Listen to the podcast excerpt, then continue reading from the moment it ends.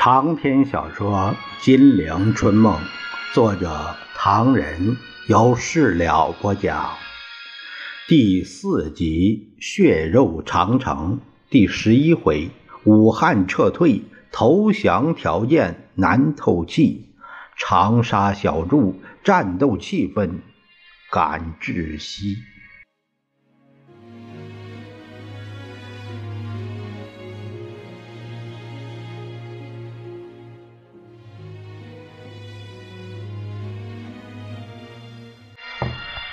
赵明先生，冯玉祥冷冷的问：“你是不是不喜欢这个样子？”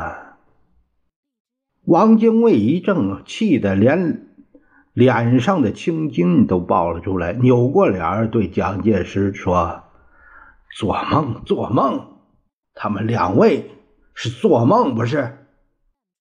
蒋介石还来不及说话。只听见“噗”的一声，白崇禧把脚一顿，踱了几步，又坐到对面去了。冯玉祥也站了起来，对汪精卫说：“做梦是做梦，你知道有人做梦是当主人，有的人做梦是当奴才吗？”我不知道。汪精卫大为气恼，他说罢往隔房夺去。冯玉祥低声问蒋介石：“外面传的很热闹，说我们这位汪先生通敌有据，而且平玉已经由戴农先生捉住，真的吗？”蒋介石失色说：“没有，没有听说啊。如果是真的呢？不会是真的，不会是真的，大哥。”你还是先到湖南检阅队伍吧，这种事情由我负责。冯玉祥知道蒋介石又在耍老把戏了，就在门口大声说：“我马上要出发了，咱们不谈姓汪的事儿。不过他的通敌评剧我虽然没看到，但他的演讲我可是非常注意。不提以前，就说前两天，他说。”蒋介石一把拉住他胳膊往外推，边推边说：“大哥放心，这事情有我，根本没有人谈什么投降通敌。咱们不表冯玉祥出发湘黔川检阅部队，且说武汉保卫战打得相当激烈。蒋介石。”为什么会动肝火呢？原来，正当暗让广州的那会儿，武汉外围由于老百姓热烈支援，士气为之大振。一方面是中国军队的英勇阻击，一方面由苏联空军在朝夕出动，战事进入了白热化阶段。九月初。南浔县就展开了激战，日寇逞强于湘鄂赣边境，以及至德安之战，敌军大受挫折，于是转移兵锋，借海军掩护，夹长江两岸向西推进。鄂北敌人为了呼应作战，也在大别山路大举袭击信阳。九月底，鄂东要地田家镇失守，日寇直犯武汉正面防线。于是北岸从兰溪起，沿南岸黄石港、石灰窑、大冶以至委员湖的西南地区，绵延数百里，都在激战之中。蒋介石自广州按让于日本以后，彻夜不眠。整晚在房中踱个不停，宋美龄相当厌烦。我看武汉也差不多了，我们明天走吧。想不到你比我还性急，我还没到下台的时候，怎能躲？哼！可是我看这一仗打得真热闹，你的军队像吃了兴奋剂，苏联的空军也真叫日本兵。伤脑筋，你是怎么打算的呢？真打还是假打？蒋介石像上了足发条的玩具风车，一个劲儿的团团打转，边走边嘀咕：“呀西皮，真到了紧要关头了！呀西皮，真到了紧要关头！”他打开敌情报告，这一瞧，只见上面画了个地图，四周密密麻麻的写着“敌攻武汉，在长江两岸部队番号”。即第三、第六、第九、第十一、第十三、第十六、第二十部分，第二十一、第幺零幺、第幺零二、幺零四、幺零六、幺零八，另台湾一个师团。后方长江北岸即配有第五、第十、第十四、幺幺零、幺幺四等五个师团。后方长江南岸即配有第一、第十八、第十九部分，第二十二令。骑兵约一个师团，铁道兵约一个师团，共六个师团，合计二十五个师团，约八十余万人。蒋介石盯着那份报告，他暗存呢：“而是我们这次不晓得怎么搞的，居然也打死打伤他们三十五万。”接着他念道。日军阵地王孝有陆军中将何村、少将高桥、秦川、河西等六人，及其他兵少佐暗重茂一郎、辎重大佐屈德三郎等一百零三人。这么凶啊！蒋介石心乱如麻。想，万一再硬拼下去，战局万一挽回了，或者最后，只见他精神一振，提起笔来写道：“我保卫武汉，拖延时间，消耗敌人之战略，业已完全达成任务。兹组织日军及掩护后方准备之任务已告完成。广州既告失守，武汉在战略上已无价值可言，故。”武汉核心已无驻守必要，应即撤退。此举可避免敌军吸引我军主力，消灭我抗战实力之阴谋。第二天，高级将领听说要放弃武汉，开会时除了无法不表示赞成，却都发言说：“报告委座，这样做法显出委座高瞻远瞩。不过，武汉保卫战。”非常出色，打得很好。忽然撤退会不会引起？不会。蒋介石目光炯炯，不会。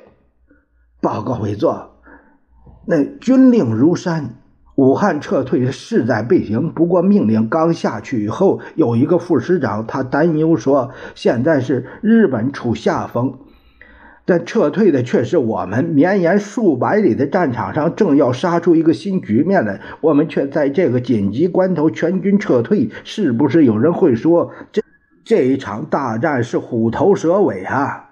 蒋介石以拳击桌，气得怪叫：“哪个副师长？哪个？回头给我叫来！”蒋介石的怒气。并不能令所有的将领服气。又有人婉言的上言说：“报告委座，是不是可以这样的？现在赣北、鄂东的外围据点大部分还在我们手里。武汉正面如果反而停止战斗，是不是不大好？所以，是不是？”蒋介石拍桌子：“听你们的口气，好像武汉撤退是我一个人的事情。”什么是不是不大好？什么这个那个？难道你们不知道日本解决了广州，已经向武汉合围吗？难道你们不知道我们的武器不如人家吗？难道你们不知道日本兵大放催泪弹、毒气弹，我们抵挡不住吗？众将领不出一声，正待一声散会，不料蒋介石再下令：现在大家回去着手准备。如果撤退，我已经同何部长商量过了。回头就有详细的办法发表。现在大家要做的就是破坏。蒋介石大声的喊着：“破坏，破坏！把营房给我烧了，把你们桥梁给我炸了，你们给我所有的建筑物里都埋上炸药，你们把带不走的、运不走的东西烧了，你们众将领还以为这位蒋委员长真的恨死了日本人，要同他们来个坚壁清野，一定会有破坏以后的办法，以及对老百姓的安置有所吩咐。不料这些没有听到，蒋介石说的却是大家散会，马上破坏，让老百姓看看，让大家明白，要抗战就得这样。完了。望着每一个将领颓丧的离去，蒋介石同汪精卫、何应钦再来了个三人会议，内容不外是西迁以后那个三国还辽的把戏如何继续，对反对妥协的人如何应付等等。至于武汉外围打得正起劲，由于正面突然停止战斗，这混乱的局面该怎样处置，那就不谈了。十二月二十四日，情形已趋严重。早晨五点，蒋介石在沉重的炮声中醒过来，做完祷告，却见戴笠垂手站在园子走廊里。蒋介石一声干咳，戴笠飞奔而来。呃，有一件稀罕的事。什么事？据杨楼司呃报告，冯玉祥那个军纪呃军风。检阅团几乎挨炸。冯玉祥在杨四楼骂人说：“那天晚上十二点钟，他从武汉开车到长沙去，因为行前有人知道他行踪，所以他很小心。”冯玉祥对他的随从彭团长说：“天一亮车就停，所有车上人都给我从两旁下去，走到五百公尺到一千公尺左右的地方找个地方休息。”后来火车走了半夜。天刚亮就停止了。他说：“快下车！”走了没几步，有人说露水太大了，鞋袜都湿了。冯玉祥说：“不要管那些，赶快散开。”就这样走了几百步远，到了一个小山岗上，上面有现成的机关枪盖沟，同时，嗯，就有几十架敌人的飞机飞来了。只见那机群对准火车轰炸，一来一往炸了好几遍。最后炸弹掷完，用机枪扫射，他们因为全部都在沟里，结果一个人都没死上。啊！蒋介石攥紧了拳头。后来，冯玉祥说，铁道炸毁好几段，桥梁也给炸了一段，火车两旁炸弹五步一个坑，十步一个坑，像预备栽树似的。炸的那两路的大坑，距离火车都是七八步远。后来那个彭团长找了几个工程师，说是很热心，第二天天不亮就修好了。冯玉祥他们就平平安安的过了这一关，离开了杨楼司。戴笠本想还要问问这件谋杀未遂案是谁布置的，但看见蒋介石的表情，马上明白了十分。也不再问是否已经同意汪精卫下次毒手，反而岔开说：“呃，武汉局势已经到了最严重的关头，为了安全，应该……”蒋介石伸了个懒腰，欲言又止。他终于又说：“我还要等一等英国方面斡旋的消息，大概就在今明两天就有回信儿。”我如果一走，他们会杀我的价钱，说我害怕。正说着，陈布雷领着宋子文来到花园，蒋介石劈头就问：“怎么说？”宋子文说：“英国大使馆刚才派了个人来说，局势紧张，他们要走了，有话到长沙或者重庆再谈。那东京是不肯，不。”英法德方面的回信由英方传递来说，日本方面条件相当凶猛，凶到什么地步？说这次合议的主要条件是同意日军驻屯三十年，另外还要解除中国全国武装，最低限度也要制止中国重整装备。蒋介石一听这话，脸色大变呢。只见他背着手在园子里急躁地踱了几步，一言不发，走向了卧室。一进门就把桌上的茶杯哗哗啦啦地往院子里丢。好吧，还不给我准备，我要走了。目的地是衡阳。蒋介石恨不得抓住一个什么法宝，把整个地球毁灭。什么面子、恩怨、得失、利害等等问题，一股脑全都得到解决。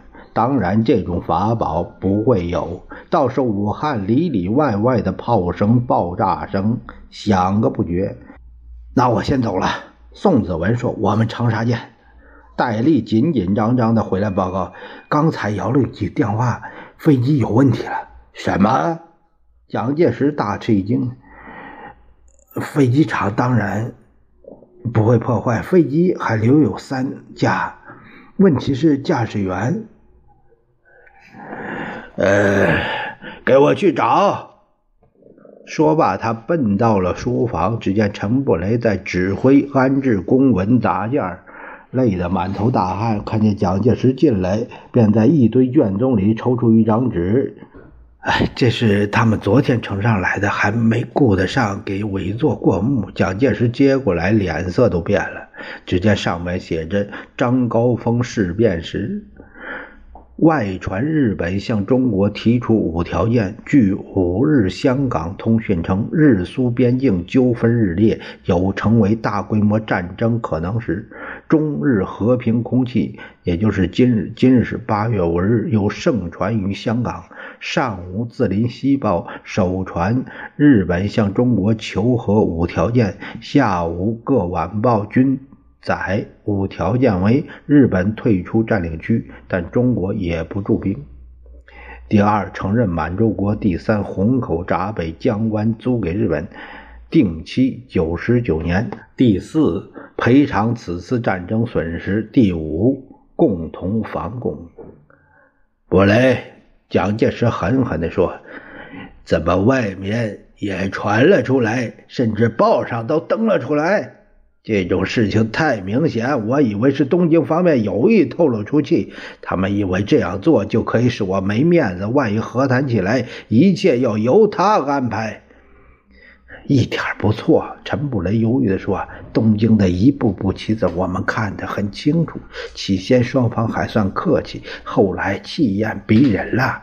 到了最近广州沦陷以后，东京看我们态度很诚恳，便把价抬高了。”委座是想根据英方所转告的日军驻屯三十年，解除我们武装。这一使我们伤透脑筋了，还要解除抗日队伍的武装，这不是有意为难吗？共产党我们搅了多少年都不成，现在他们除了八路军，还有新四军，除了新四军，还有华南抗日军，叫我们怎么去解除他们的武装？还有布雷，我明白了。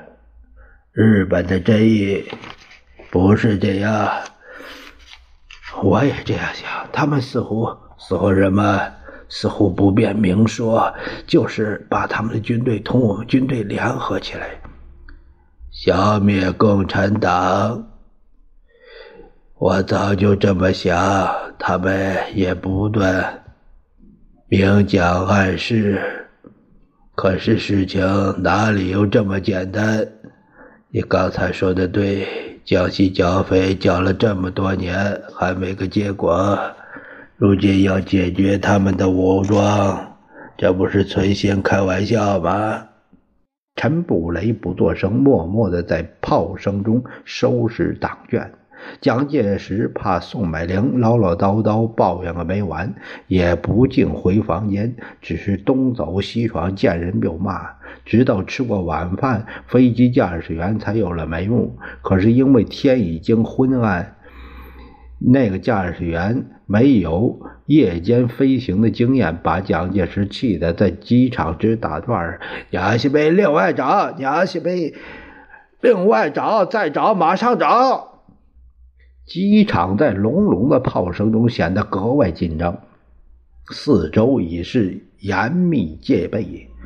但蒋介石还不放心，在机场休息室里里外外布满了宪兵、侍卫官、肉屏风似的把他们夫妇围在了核心，到七点半才算解决了驾驶员的问题。蒋介石一上飞机就下令执行焦土政策，破坏机场，满以为自己可以一飞冲天，安全转移了。不料飞机在夜空中飞行了仨小时，还找不到衡阳的机场。驾驶员连前后左右几个大城市的位置也摸不清楚，其他机场是否能够夜间降落更没把握，急得在天空中团团打转。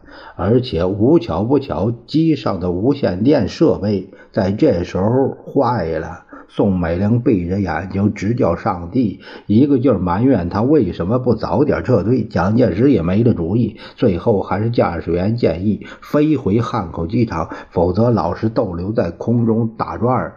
油一烧光，不堪设想。回汉口当然不是上策，舍死也更无办法。宋美龄几乎哭出声来说：“日本兵是否已经进了汉口？你临走前不是执行焦土政策，破坏机场吗？”蒋介石咬咬一口假牙：“只有这个办法，只有这个办法。”于是提心吊胆地折回武汉机场，看看手表。半夜一点三十分，看看武汉三镇黑沉沉的，在等待一个可怕的明天；看看机场雪亮的探照灯平射着，在为破坏机场的人们照明。蒋介石透了一口气，驾驶员捏一把汗，好不容易降落，专机在滑行时还几乎栽了跟头。手下报告说，机场破坏过半了，尾座迟来一个钟头，无法降落。日军离汉口只有五十里，尾座必须马上走，否则这飞机我再也不坐了。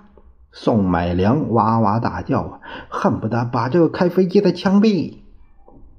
掩护撤退的部队听说蒋介石去而复来，也不知道有什么玄虚，但。一不见进攻命令，二不闻突围指示，只得放放火，在爆炸破坏之间发点小财儿，并且不时报告蒋介石同日军的距离。蒋介石在忙着一件事找飞机。直到日军距离汉口只有十五公里的时候，飞机总算弄妥。宋美龄拉着蒋介石连跌带爬的滚进了。机舱没命的往衡阳急飞，已经是二十五日凌晨四点了。咱们不说蒋介石在天空飞，却说冯玉祥在地上走，逃过杨楼司的轰炸，到达长沙、常德、益阳。驱使宝庆、衡阳、零陵一路上所见所闻，除了苏联空军还在同日机拼命，无一不是乌烟瘴气、触目惊心。赴桂林途中，李烈钧在零陵告诉他：“焕长兄，你到广西，我随后也到桂林去。”冯玉祥问他武汉能不能守，李烈钧叹了一口气。武汉绝对守不住，因为蒋介石的军队不想同敌人打。现在同汪精卫、何应钦勾勾搭搭，每天同日本人有来往。冯玉祥说：“蒋介石如果抗战，我就拥护他；他如果投降日本，我就起来抗日。”李济深将军可以在华南发动协和兄。你可以在华中发动，我自己可以到华北与八路军联合起来抵抗日本帝国主义。李烈钧说：“好。”谭震在长沙同你说过的话就是这个意思。如果他们真不抗日了，我们应该联合起来共同抗日。两人一言为定。冯玉祥这出发桂林，刚刚安顿好，蒋百里也从长沙到达，一见面就说：“焕章先生。”大局如此，还希望大家对蒋介石多说话。冯玉祥说：“你知道，说了话也没有效。当面他答应了你，但不去办，你有什么办法？”两人正在交换意见。李烈钧已从零陵赶到，一见面就说：“武汉丢了，知道不知道？”刚听说。李烈钧说：“这是一个紧要关头，我们如果不努力，蒋介石便会投降日本。现在他正在衡山，赶快找他，对他说：无论如何，万万不能投降。现在只有你可以影响蒋介石。以前蒋要打广东、广西，不是你给劝阻了吗？为了抗日，你更要去了。冯玉祥一听便跑，在桂林只休息了二十分钟。咱们话说，蒋介石夫妇到了衡山。觉得不特交通方便，而且设备未周，于是原机续飞长沙，先在城外何健家里安顿下来。那何健曾经不可一世，如今却。皈依了我佛，满口的阿弥陀佛。蒋介石见不是谈话对手，忙把唐生智找来。唐生智自从南京沦陷脱险归来，一想起南京的陷阱便胆寒，一听说蒋介石三个字就冷了半截。